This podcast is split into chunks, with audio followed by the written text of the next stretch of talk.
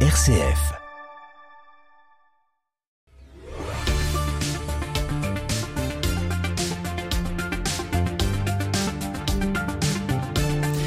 Bonsoir et bienvenue à toutes et à tous dans le 18-19 régional émission spéciale ce soir à l'occasion de notre semaine de Radio Don, une émission spéciale solidarité. Nous partirons tout de même comme depuis lundi dans les couloirs de la banque alimentaire, là où les bénévoles s'activent particulièrement en ce moment pour la grande collecte nationale. Clément Bonsignor de RCF Saint-Etienne nous emmènera à la rencontre de Gilbert ce soir, un bénévole historique et attachant de la banque alimentaire. Clément nous confiera avant de découvrir le troisième épisode un petit peu les coulisses d'un tournage comme celui du feuilleton. Rendez-vous à 18h50. Et puis deux invités également ce soir pour deux fois plus de plaisir et deux fois plus de solidarité aussi. À 18h40, le père Olivier Artus, recteur de l'Université catholique de Lyon. Il sera avec nous une discussion autour de la place d'un média chrétien comme RCF pour l'église, pour une université, pour la jeunesse également. Et puis euh, Charlotte Mongibaud à 18h30 au rendez-vous comme d'habitude, qu'il pleuve, qu'il neige, elle est là, euh, pour vous proposer l'actualité régionale. Bonsoir Charlotte. Bonsoir Corentin, bonsoir à toutes et à tous. Le ski coûtera plus cher cette année. Les stations augmentent leur forfait de 5% en moyenne pour absorber l'inflation. Certaines stations pensent même à restreindre leurs horaires d'ouverture, vous l'entendrez. De nouvelles règles pour les trottinettes à Montélimar. Faudra désormais mettre pied à terre pour traverser les zones piétonnes. Et c'est une première en France, alors mode d'emploi tout à l'heure. Et puis nous irons dans le journal régional à la rencontre des aumôniers de prison en Savoie et en Haute-Savoie en cette semaine des journées prison avant de faire un point sur votre météo de demain. Après la pluie, aujourd'hui à nouveau des éclaircies, Corentin. On l'espère. Merci beaucoup Charlotte. À tout à l'heure, 18h30. Et puis notre premier invité ce soir porte l'engagement profondément en elle comme contre la pauvreté, mais aussi pour les citoyens, puisqu'elle est bénévole d'un côté pour ATD Carmonde et conseillère du Césaire, le Conseil économique, social et environnemental en Auvergne-Rhône-Alpes. On la retrouve dans moins de 10 minutes. Le 18-19, en région Auvergne-Rhône-Alpes, une émission présentée par Corentin Dubois. Mais d'abord, on parle environnement, société et humanité dans notre chronique avec les experts comptables de la région Auvergne-Rhône-Alpes.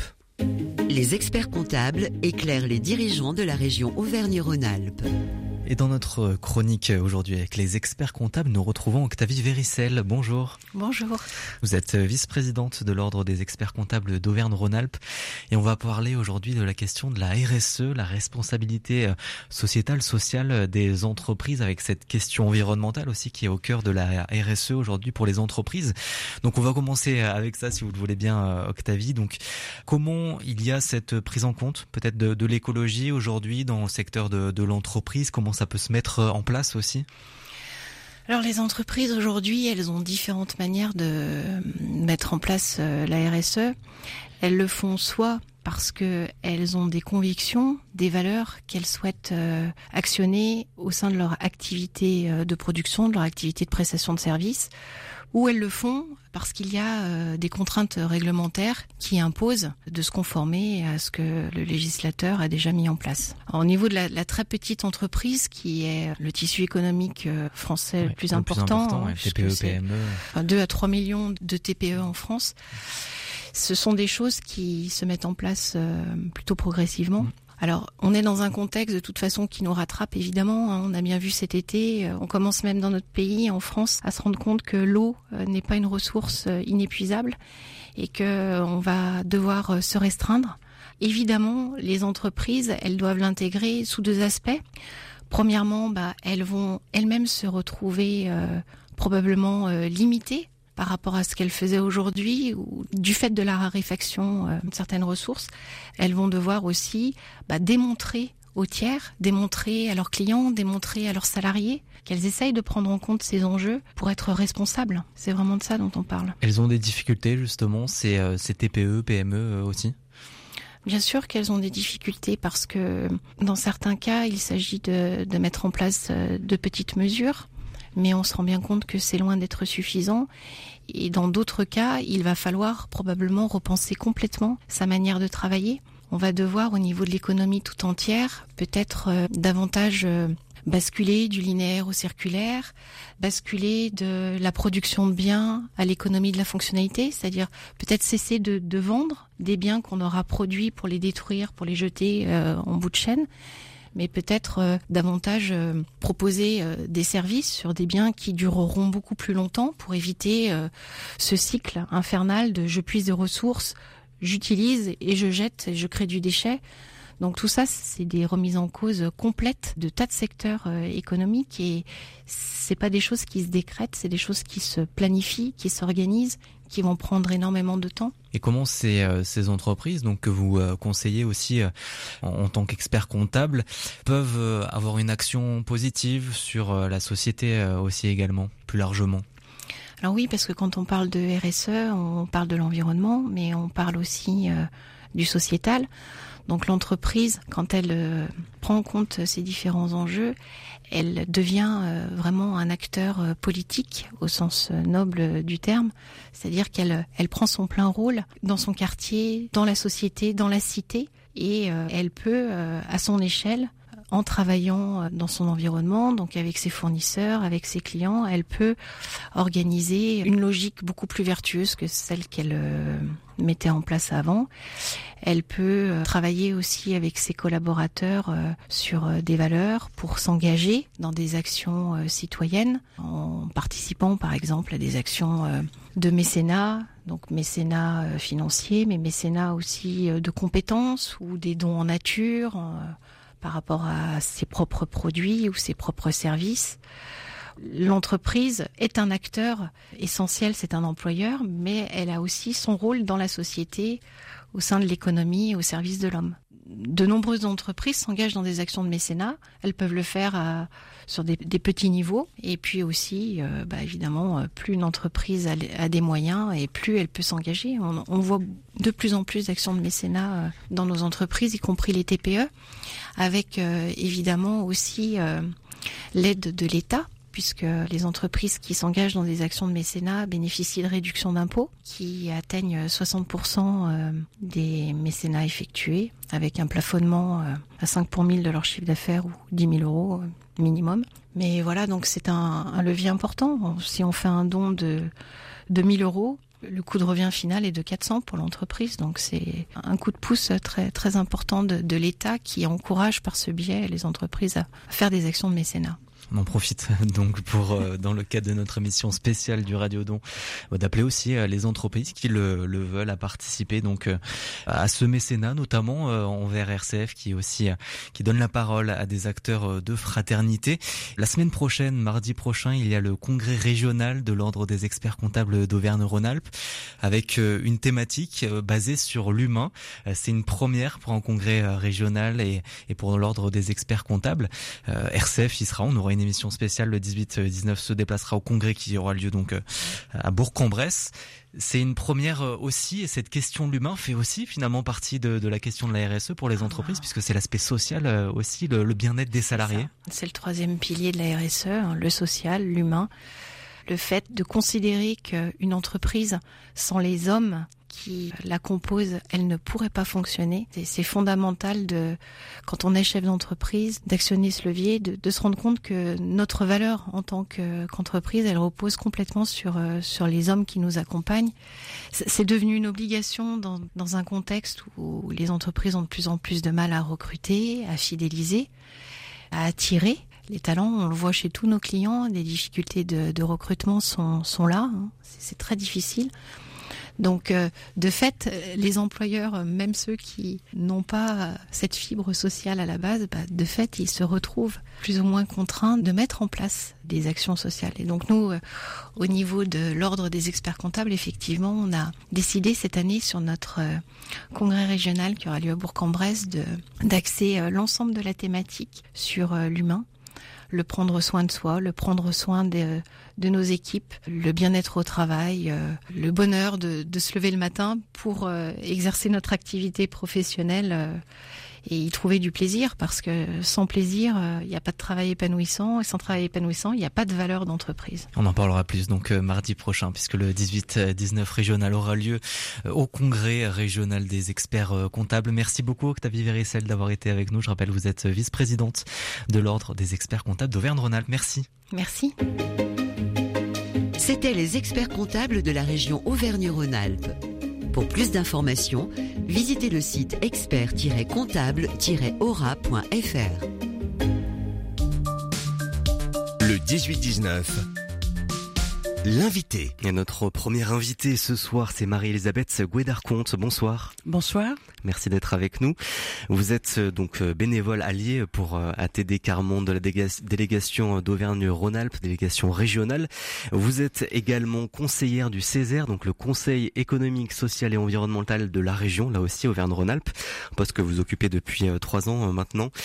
Et donc peut-être dans un premier temps nous expliquer un petit peu ce rôle du Césaire en région Qui est la deuxième institution régionale. Tout à fait. Euh, alors le Césaire est d'abord euh, la représentation de la société civile. Il y a euh, quatre collèges.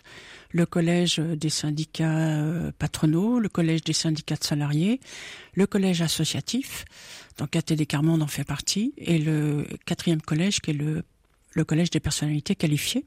Donc c'est vraiment euh, la représentation de la société civile et le Césaire a pour but, euh, euh, je dirais, de donner un avis sur l'administration de la région. puisque toutes les décisions qui sont prises par la région sont avant donc présentées au Césaire, qui donc qui donne un avis. Et du coup, vous, quel est votre rôle là-dedans en tant que conseillère du Césaire? Alors mon rôle, euh, alors le rôle des conseillers, c'est de travailler déjà, de réfléchir ensemble sur des sur des thématiques. Donc plusieurs commissions nous sont proposées. Ça va du, des finances, euh, euh, des, des commissions sur le sur le sport, la santé, l'insertion. Alors moi, moi j'ai choisi de travailler avec avec les conseillers Césaire de l'insertion, la solidarité et on choisit un thème euh, sur lequel travailler ou alors ça s'appelle l'autosaisine ou alors c'est la région qui nous demande de travailler sur un thème. Ensuite, euh, nos travaux sont publiés et j'espère qu'ils sont lus. Hmm. Ils le sont en tout cas par les journalistes aussi notamment. C'est un travail intéressant et, utile aussi que vous faites. On partage euh, Marie-Elisabeth aussi un, poste commun puisque nous sommes euh, tous deux euh, cette année dans le jury du prix du Césaire qui est un prix qui récompense les initiatives qui améliorent les conditions de vie des habitants de la région Auvergne-Alpes, des initiatives positives, des initiatives solidaires. Est-ce que déjà vous, vous trouvez la place de RCF logique dans, dans un jury comme celui-là aussi en lien peut-être parce que vous êtes auditrice de RCF aussi, euh, on, peut le confier à, nos auditeurs. Euh, voilà, quelle est la place d'un média comme euh, RCF ici dans ce prix-là et puis en lien aussi avec le Césaire? Alors, euh, déjà en tant que conseiller euh, Césaire, les médias qui participent à nos travaux et qui et qui travaillent avec nous participent à la donc à la visibilité du Conseil économique et, euh, social. Et puis, euh, dans des actions particulières comme le prix du Césaire, nous aide aussi à, à faire des choix, à, à euh, plus plus on est de personnes qui réfléchissent ensemble, plus la qualité de, de la réflexion est là. Hmm.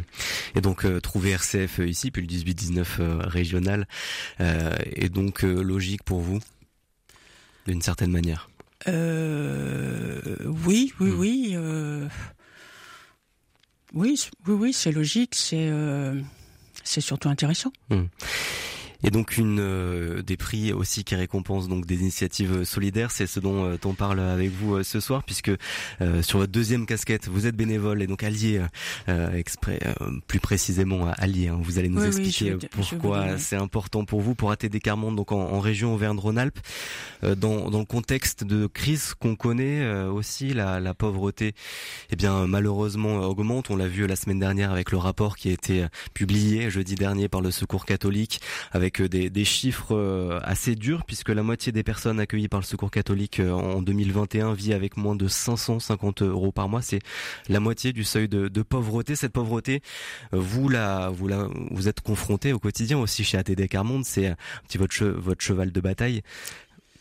Alors déjà, je vais, je vais vous, vous expliquer pourquoi nous, les bénévoles, nous sommes appelés alliés, parce que c'est un engagement.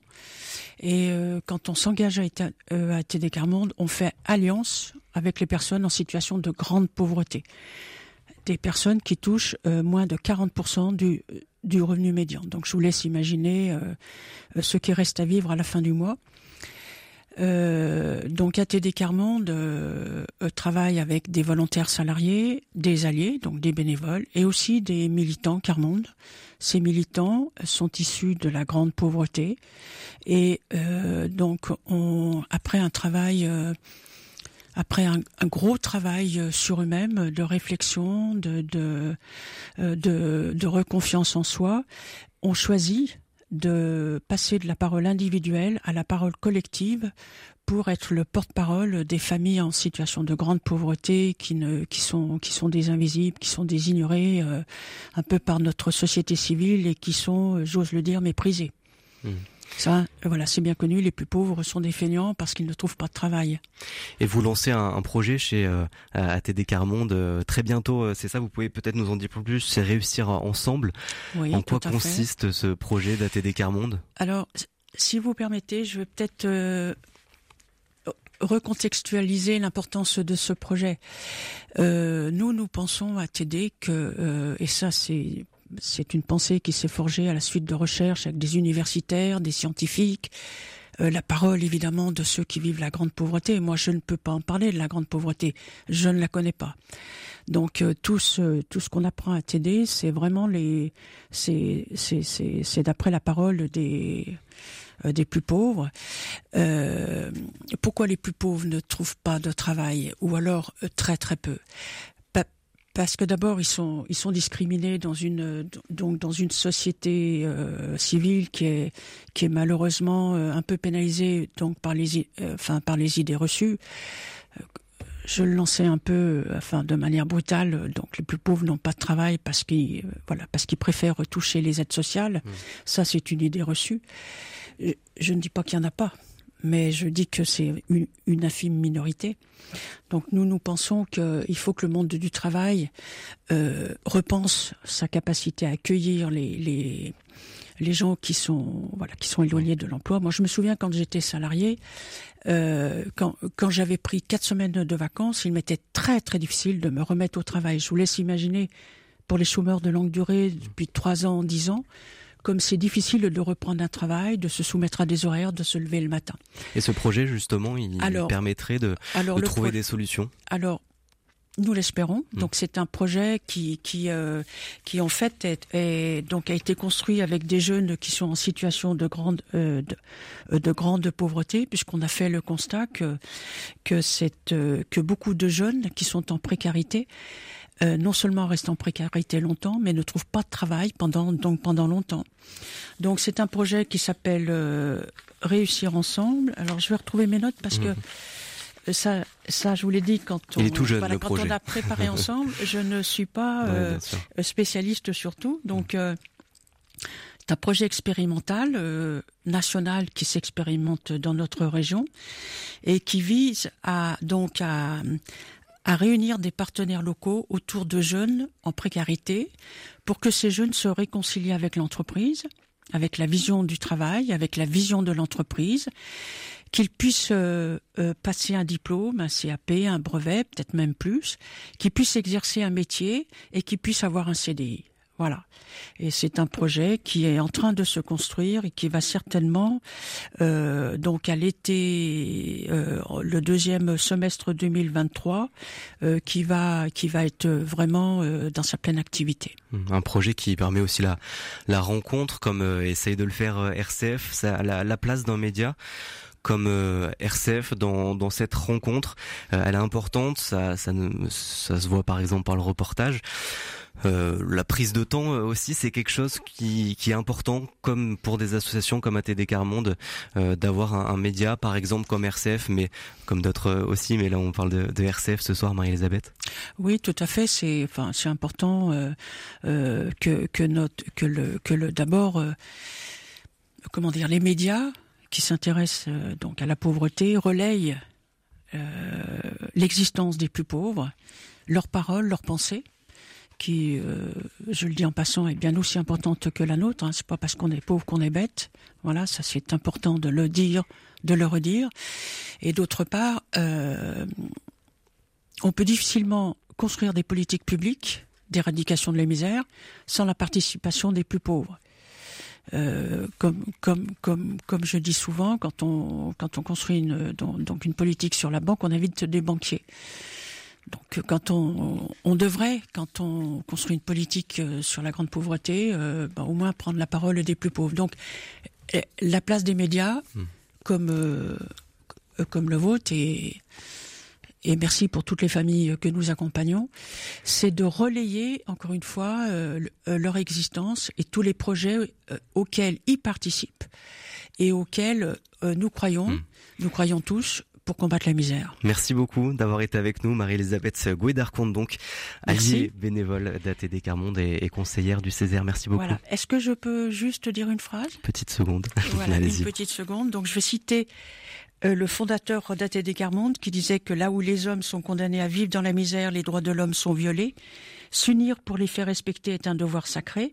Donc quand des médias comme RCF nous reçoivent et nous, et nous permettent de porter la parole des plus pauvres, vous vous unissez dans ce combat pour faire respecter les droits humains. Alors merci. Merci beaucoup pour votre témoignage. 18h31 sur RCF en Auvergne-Rhône-Alpes. Le journal nous est présenté par Charlotte Mongibaud. Bonsoir Charlotte. Bonsoir Corentin, bonsoir à toutes et à tous. Le ski coûtera plus cher cette année. Les forfaits vont augmenter de 5%. Certaines stations pensent même à raccourcir leurs horaires d'ouverture, vous l'entendrez. De nouvelles règles pour les trottinettes à Montélimar. Il faudra désormais mettre pied à terre pour traverser les zones piétonnes et c'est une première en France à leur mode d'emploi dans un instant. Et puis en fin de journal, on fera un point évidemment sur votre météo. Après la pluie aujourd'hui, il y aura de la neige cette nuit dans les Alpes, puis des éclaircies demain en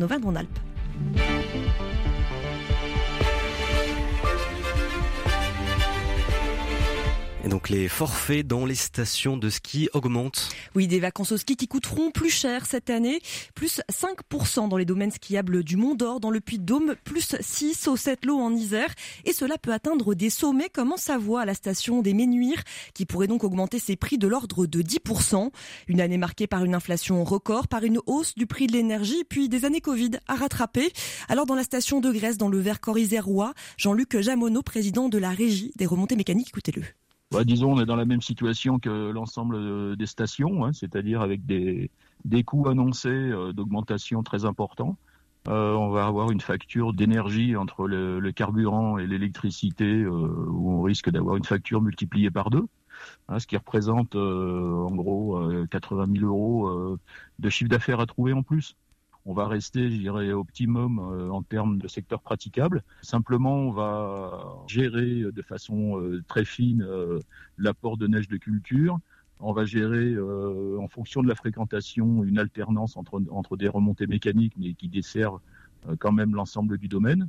Voilà, c'est par ces petites touches qu'on va pouvoir faire des économies sans pénaliser ni nos clients ni, ni les professionnels qui travaillent sur le domaine. Voilà pour la station de Grèce en Vercors qui va ouvrir dans trois semaines.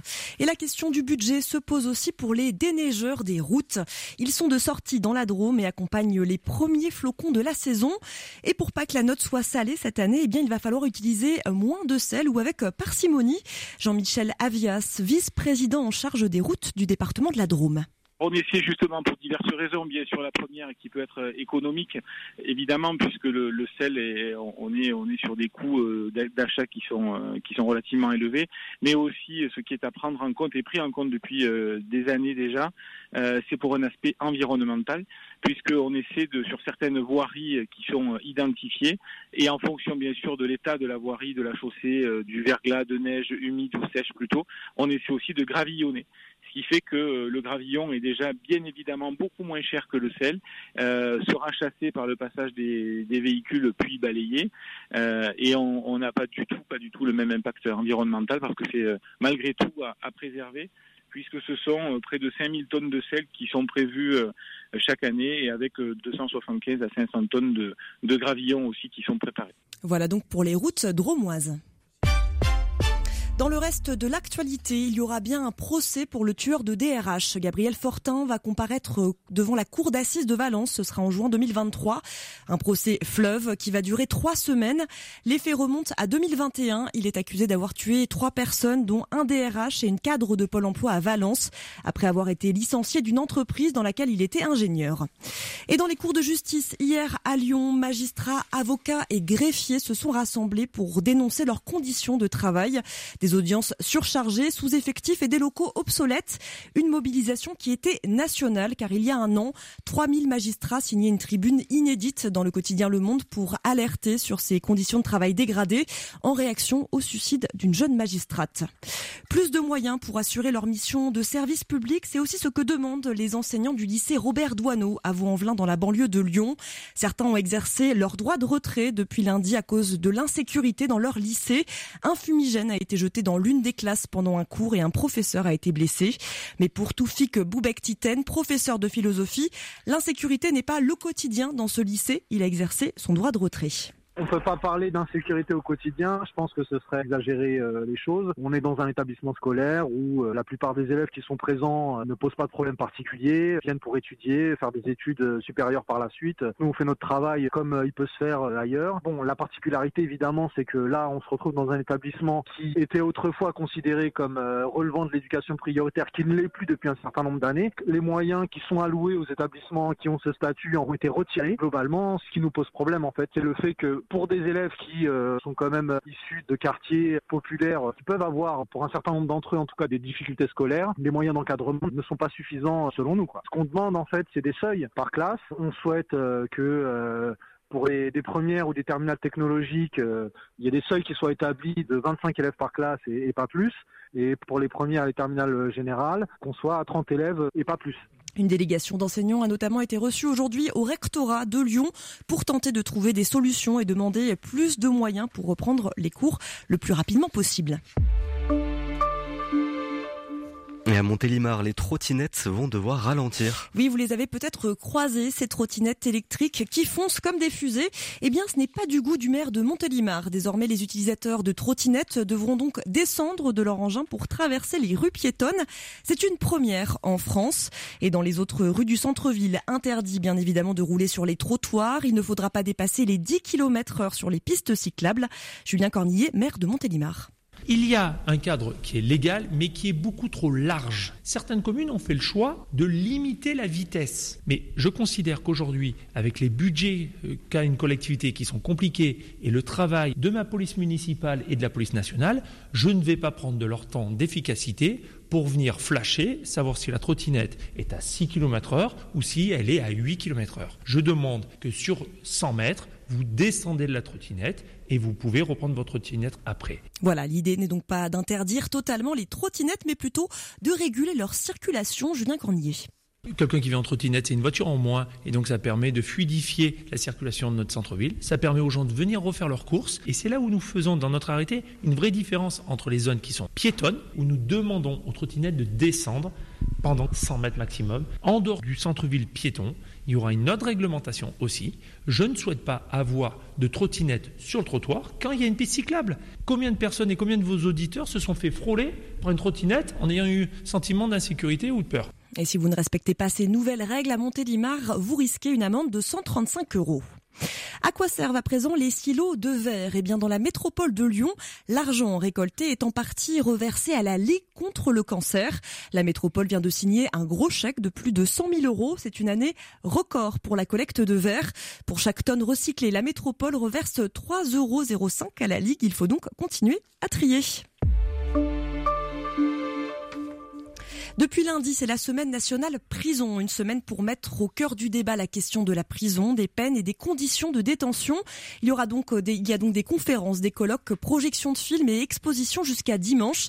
Et nous avons décidé ce soir de nous intéresser aux aumôniers de prison. Ce sont des acteurs privilégiés de ces lieux de privation de liberté. Découverte donc de cette mission en Savoie et en Haute-Savoie au micro d'Anne-Charlotte de Bec-de-Lièvre. C'est le principe de laïcité qui permet aux aumôniers de toute confession d'être présents dans les prisons, animation du culte hebdomadaire et assistance pastorale. Les missions de l'aumônier sont définies par la loi.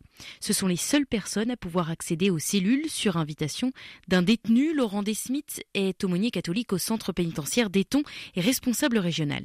La personne qu'on va voir elle sait qu'on va pas la juger. Et du coup, on est souvent témoin de confidences qui nous sont faites. Nous, aumôniers, on sait rarement ce pourquoi les, les gens étaient enfermés. Et nous, on n'est pas là pour juger, on est là pour euh, accueillir la parole et puis leur permettre parfois de simplement euh, supporter ce qu'ils ont fait. Peu de personnes poussent la porte des prisons sans y être obligées. Ce n'est pas le cas des aumôniers. Catherine Bergeron est aumônier protestant à Eton. On rentre dans un milieu très très particulier, qui n'est pas drôle. Je partage ces moments où on n'a pas envie d'y aller. Et moi, je me suis aperçu qu'à chaque fois que j'y allais avec des pieds de plomb, à chaque fois, j'avais des émerveillements. Venir sans a priori, se laisser surprendre euh, par la rencontre, c'est l'état d'esprit de Pedro Escobar, euh, aumônier baptiste à la maison d'arrêt de Bonneville. L'être humain, l'identité de l'être humain est vraiment bouleversée. C'est à ces moments-là que je pense que je fais ce lien, d'être vraiment privilégié de pouvoir euh, marcher à côté des, des personnes qui ont besoin d'être accompagnées. Depuis 2017, l'État a imposé une formation universitaire à tous les aumôniers de prison. Voilà un reportage d'Anne-Charlotte de Bec de Lièvre.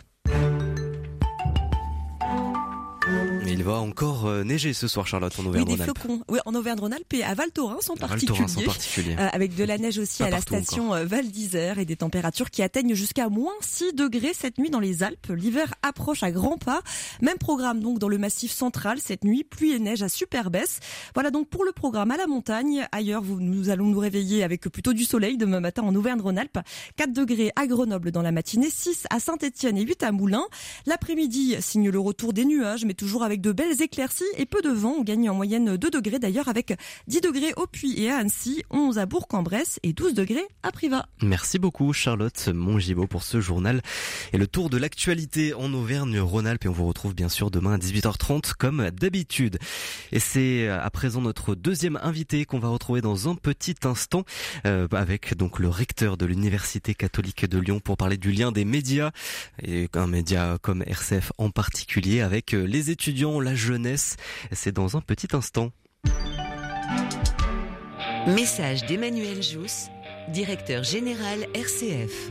Pour exister dans le paysage audiovisuel, RCF doit constamment investir dans des moyens techniques et numériques. En soutenant financièrement votre radio locale, vous donnez à RCF les moyens de poursuivre sa mission de radio chrétienne. Appelez le 0810 333 777.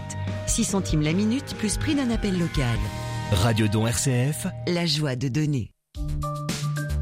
le 18-19. L'invité. Et l'invité, deuxième partie, c'est le père Olivier Artus. Bonsoir. Bonsoir. Merci d'être euh, avec nous. Vous êtes recteur donc de l'Université catholique euh, de Lyon. Euh, on partage une histoire commune aussi au sein de RCF Lyon en particulier, puisqu'on est un petit peu dans vos locaux euh, ici, puisque les studios du 18-19 régional de RCF eh bien sont enregistrés. Donc on, on, a, on est ici dans dans une université, celle de, de la vôtre, hein, l'Université catholique de Lyon. On partage une histoire commune depuis euh, 2015 euh, au sein de cette université. Alors donc effectivement, lorsque euh, la construction de ce bâtiment, de ce beau campus Saint-Paul a été décidée, il a été également euh, décidé d'accueillir RCF dans les locaux de ce campus de l'université où on trouve une faculté de droit, une faculté de sciences et une business school. Et le projet était effectivement de créer une relation qui n'existait pas encore entre nous par cette présence conjointe. Alors nous avons donc en commun d'être vraiment plantés au cœur de Lyon dans ce campus. On ne peut pas nous manquer et je pense que ça a sans doute eu des conséquences sur la vie de votre radio comme sur la vie de notre université parce que c'est vrai que les, la relation avec le, la métropole lyonnaise, le tissu social, lyonnais ont été totalement renouvelés par la construction du nouveau campus. Et quels sont les euh, enjeux qu'un média comme le nôtre euh, soit ici, dans une université aussi, dans, dans la vôtre en particulier? Alors donc, euh, nous nous occupons évidemment de la vie étudiante. hein. La vie étudiante, c'est quelque chose de systémique, donc c'est à la fois la formation des étudiants, mais les préparer à une insertion sociale. Et euh, dans cette insertion sociale, il faut savoir communiquer. Donc, on invite les, étudiants à s'engager dans une vie associative. Et parmi les multiples associations étudiantes, une association Unisphère va euh, gérer une web radio. Donc, euh, se succèdent des générations d'étudiants année après année depuis 2015 pour faire vivre évidemment avec vos conseils professionnels, cette web radio étudiante, mais euh, voilà, la programmation est quand même une initiative étudiante. Mmh. Et quels sont les, euh, les peut-être les projets qui peuvent euh, être intéressants aussi, comme pour vous, pour une université catholique de Lyon, pour les jeunes aussi qui, qui étudient là depuis aussi quelques années? Alors on parlait des étudiants, évidemment ils reçoivent une formation, ça veut dire qu'ils ont besoin d'experts et d'une expertise. Et ces experts de l'université n'ont pas euh, longue route à faire pour atteindre les, les, studios de votre radio. Donc évidemment, dans la mesure où nous sommes une université pluridisciplinaire, nous couvrons une grande part de l'actualité par nos expertises. Et je pense que voilà le, les enseignants chercheurs de l'université catholique de Lyon aident RCF à débriefer euh, l'actualité. Et euh, on peut parler euh, pour utiliser le, le, code de vocabulaire du ministère de la recherche d'une valorisation de la recherche grâce à l'instrument que vous représentez. Alors deuxième évidemment ligne donc on parlait de la jeunesse, on parlait des enseignants, il faut également parler de l'Église catholique hein, puisque notre université catholique est vraiment un service de l'Église catholique en France. Euh, nous nous sommes vus attribuer une partie du territoire national, donc euh, le quart sud-est de la France, un territoire qui va de Langres à Ajaccio, en passant évidemment par Lyon où sont nos, nos campus principaux. Et dans la région, vous êtes présent aussi, notamment euh, à Annecy. Alors oui, nous nous sommes étendus à Annecy depuis euh, trois ans mmh. maintenant, avec euh, un, un beau campus tout neuf. Et peut-être c'est moins connu, nous sommes également présents au Puy-en-Velay, avec des formations dédiées au tourisme, tourisme patrimonial, tourisme religieux. Et donc ces, ces deux sites, l'antenne du Puy et le, le campus d'Annecy, sont évidemment destinés à croître. Et là aussi, j'imagine qu'il peut y avoir des interactions avec les antennes de RCF. Tout à fait. Et euh, peut-être est-ce que vous pouvez nous expliquer aussi en tant que, professeur euh, Olivier Artus quel est l'intérêt pour la jeunesse aussi d'écouter euh, aujourd'hui un média chrétien? Alors moi je pense que le RCF prend le temps d'analyser l'actualité, c'est-à-dire que le, risque évidemment de, des médias aujourd'hui, c'est d'être absolument collé à l'actualité et de ne pas prendre le recul et les distances nécessaires pour analyser. Il me semble que RCF a un rapport un peu différent à la temporalité des autres médias, c'est-à-dire qu'on va ne pas se précipiter forcément sur l'information, mais toujours avoir ce souci d'analyse et de rendre compte d'une information dans son contexte le plus large, qui est un contexte géopolitique, qui est un contexte historique, qui est un contexte philosophique, anthropologique et religieux. Et donc vous, euh, au fond, vous déployez l'ensemble de ces harmoniques pour essayer d'analyser les faits. Est-ce qu'il serait intéressant, par exemple, on parlait des projets, euh, que l'université catholique euh, de Lyon, une université euh, donc catholique euh, en, en, général, euh, puisse euh, créer un cursus aussi de, de journalisme? Aujourd'hui, ça, ça n'existe pas. Il n'y a pas d'école de journalisme chrétien. voilà, est-ce que ça pourrait être possible? Est-ce que ça aurait un, un intérêt, Père Olivier alors, alors, nous y pensons. il se trouve que nous développons maintenant en faculté de lettres une mineure journalisme, ce qui veut dire que nous y pensons vraiment, puisque cette mineure existe. On sait bien que voilà, il peut y avoir différentes formations à bac plus 3 qui mènent ensuite vers des écoles de journalisme. Euh, nous avons inauguré cette année une licence d'histoire, donc c'est une formation possible. Une licence de philosophie est une formation possible. Pourquoi pas une licence de théologie, avec ensuite une bifurcation vers des écoles euh, spécialisées qui apprennent le métier. Mais il me semble qu'avoir passé un premier cycle universitaire dans une université catholique va amener une coloration finalement du rapport à l'actualité qui va imprimer ensuite euh, la manière de d'investir des études plus spécifiques de journalisme en cycle de master. Mmh.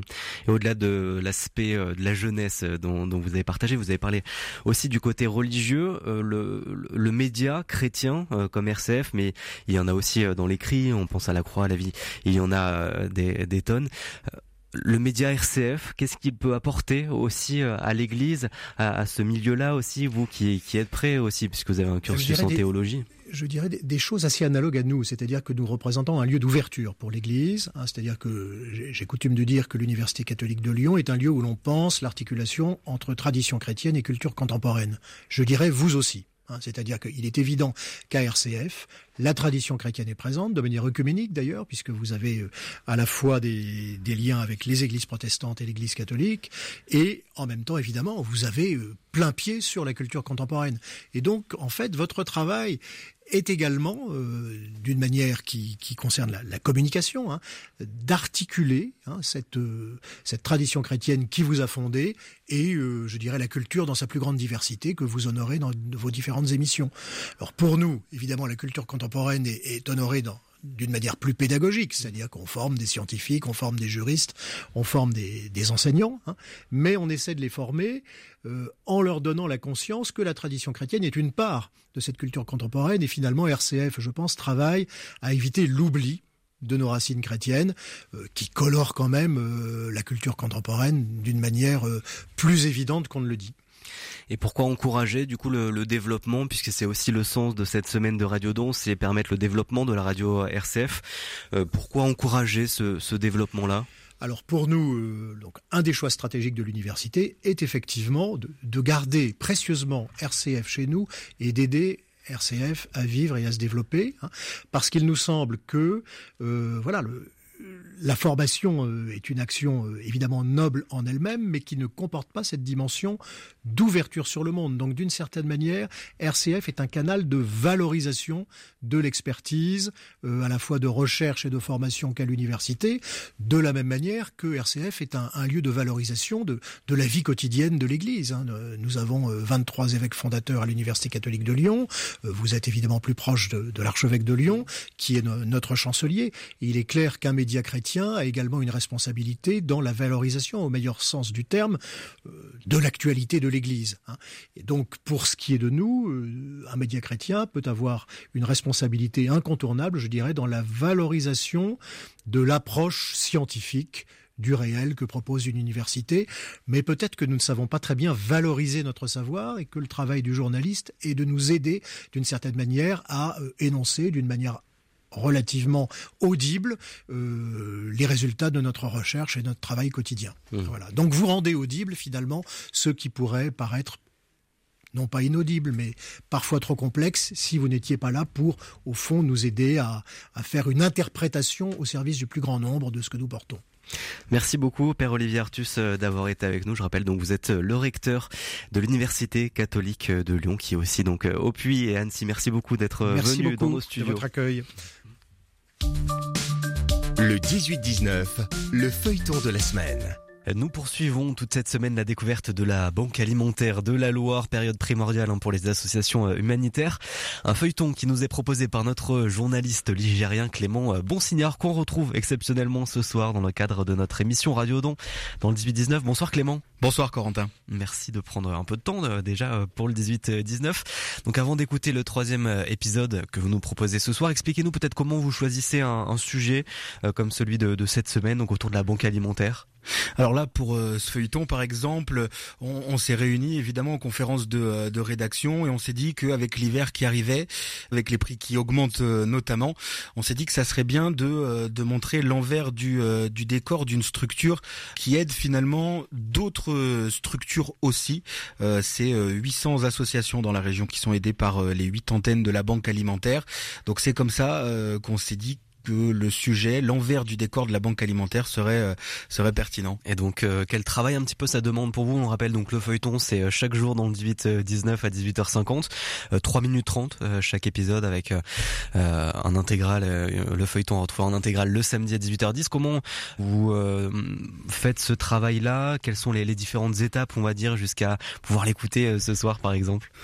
Alors évidemment, il faut commencer par la base, c'est-à-dire trouver un contact, quelqu'un à appeler au sein de l'association pour euh, eh ben, expliquer le, le projet, ce qu'on a envie de faire, leur dire que justement ça va passer euh, sur une antenne régionale en Auvergne-Rhône-Alpes et puis euh, bon bah si la demande est, est, approuvée par l'association, l'organisme qui nous accueille, il faut trouver une date, ce qui peut être compliqué avec les agendas des uns et des autres parce qu'il faut quand même prévoir un certain temps sur place.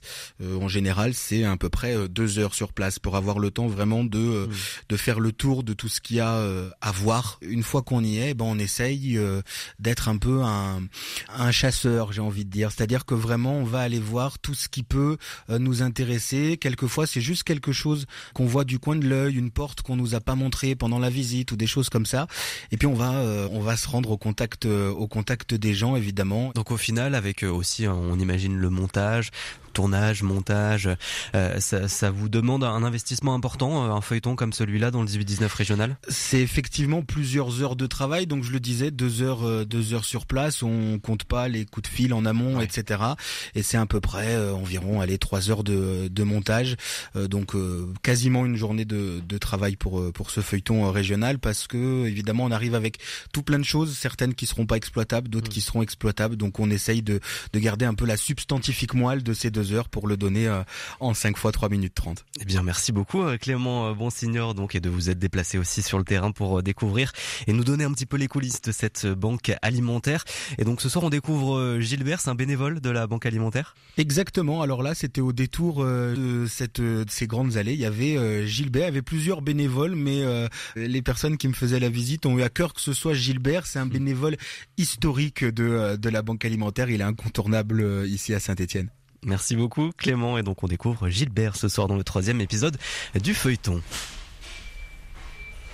J'ai cru comprendre que vous vous appeliez Gilbert. Voilà. et ça fait 26 ans. Je suis là, j'étais salarié au départ et à l'âge de la retraite, à 60 ans, ben, je suis continué en bénévole. Puis voilà, puis je continue tant que je peux. Et pourquoi c'est important pour vous, euh, particulièrement, d'être bénévole à la Banque Alimentaire? Je vis seul. Alors euh, voilà, rester le matin, se lever sans, sans but. Euh, si c'est pour regarder la télé, au bout d'un moment, je suis pas un littéraire. Alors voilà, ça m'occupe. Et puis il y, a aussi une envie d'aider les autres, je suppose? bien, ah, ben, bien, sûr, oui, ben, oui, oui, oui c'est sûr. La, la solidarité. Il y a une bonne ambiance aussi à, la banque alimentaire. Oui, bah, s'il n'y avait pas une, bonne ambiance, je ne serais pas là. Hein. Non, non, ça va, tout, se passe bien. C'est quoi votre rôle ici? Bah, un peu tout le, un peu le chauffeur poids lourd, un peu le, cariste, quand il y a les Fenwick, un peu la manutention, un peu tous. C'est-à-dire qu'on voit euh, des personnes, euh, quelquefois évidemment, quand il y a les grandes campagnes de la banque alimentaire, on voit des personnes en gilet orange. C'est pas vous, vous, vous êtes encore dans l'ombre? Ouais, non, non, mais moi j'y serai. On fait la collecte la semaine prochaine. bon, ben j'y serai. Bon, je serai à, l'enregistrement des, poids, des, arrivées, voilà. Alors là, on vous voit, euh, on vous voit déballer des cartons. Vous pouvez nous expliquer ce que vous faites particulièrement ce matin ici euh, dans le hangar de la Banque Alimentaire? Alors là, on a ramassé ça à Isidis.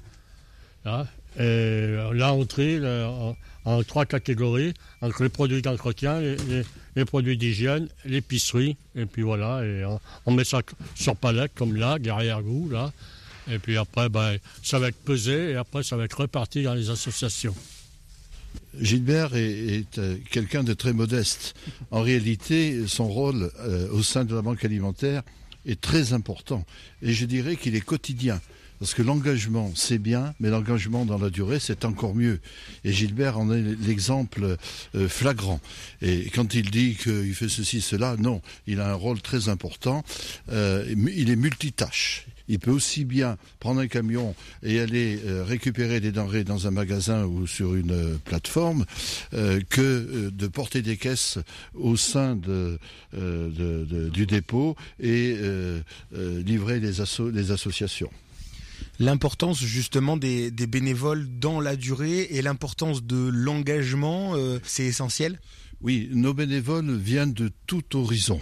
Nous avons des chefs d'entreprise, des employés, en passant euh, par euh, des cadres, des médecins, des spécialistes, euh, des professions libérales. Et c'est la richesse de notre banque alimentaire.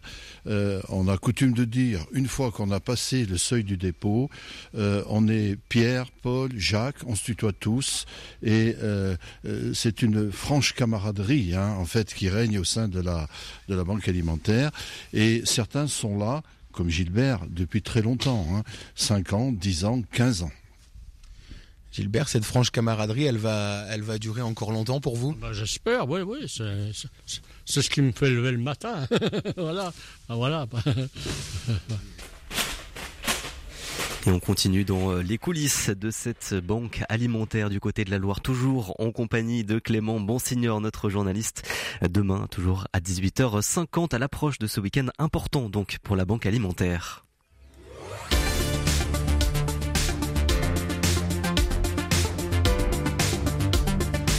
C'est la fin du 18-19 spécial Radio Don. Merci à toutes les équipes de RCF d'Auvergne-Rhône-Alpes, les 11 équipes, je le dis tous les soirs, vous le savez, mais c'est bien de le mettre peut-être un peu plus en avant euh, ce soir. Près de 30 journalistes et une dizaine d'animateurs techniciens de la région qui permettent chaque jour de l'année au 18-19 d'exister et de vous proposer des programmes locaux, de vous faire découvrir des acteurs locaux, des initiatives solidaires de chaque territoire, des groupes de musique aussi près de chez vous et toute l'actualité bien sûr en Auvergne Rhône-Alpes. C'est votre soutien qui nous permet d'aller sur le terrain, de vous proposer aussi ces programmes diversifiés. Alors merci de nous soutenir. On le rappelle, vous l'avez peut-être déjà entendu, mais un auditeur sur 10 seulement donne à RCF. Et si vous étiez deux ou trois, eh bien demain, ça nous permettrait d'aller encore plus loin, d'aller peut-être aussi encore plus sur le terrain, encore plus près de chez vous. Pour nous soutenir, vous le savez, le 0810 333 777, notre site RCF également. Et tout simplement aussi en envoyant un chèque à RCF Solidarité 69 321 Lyon CEDEX. Rendez-vous demain pour un nouveau 18-19. Très belle soirée à demain et prenez soin de vous.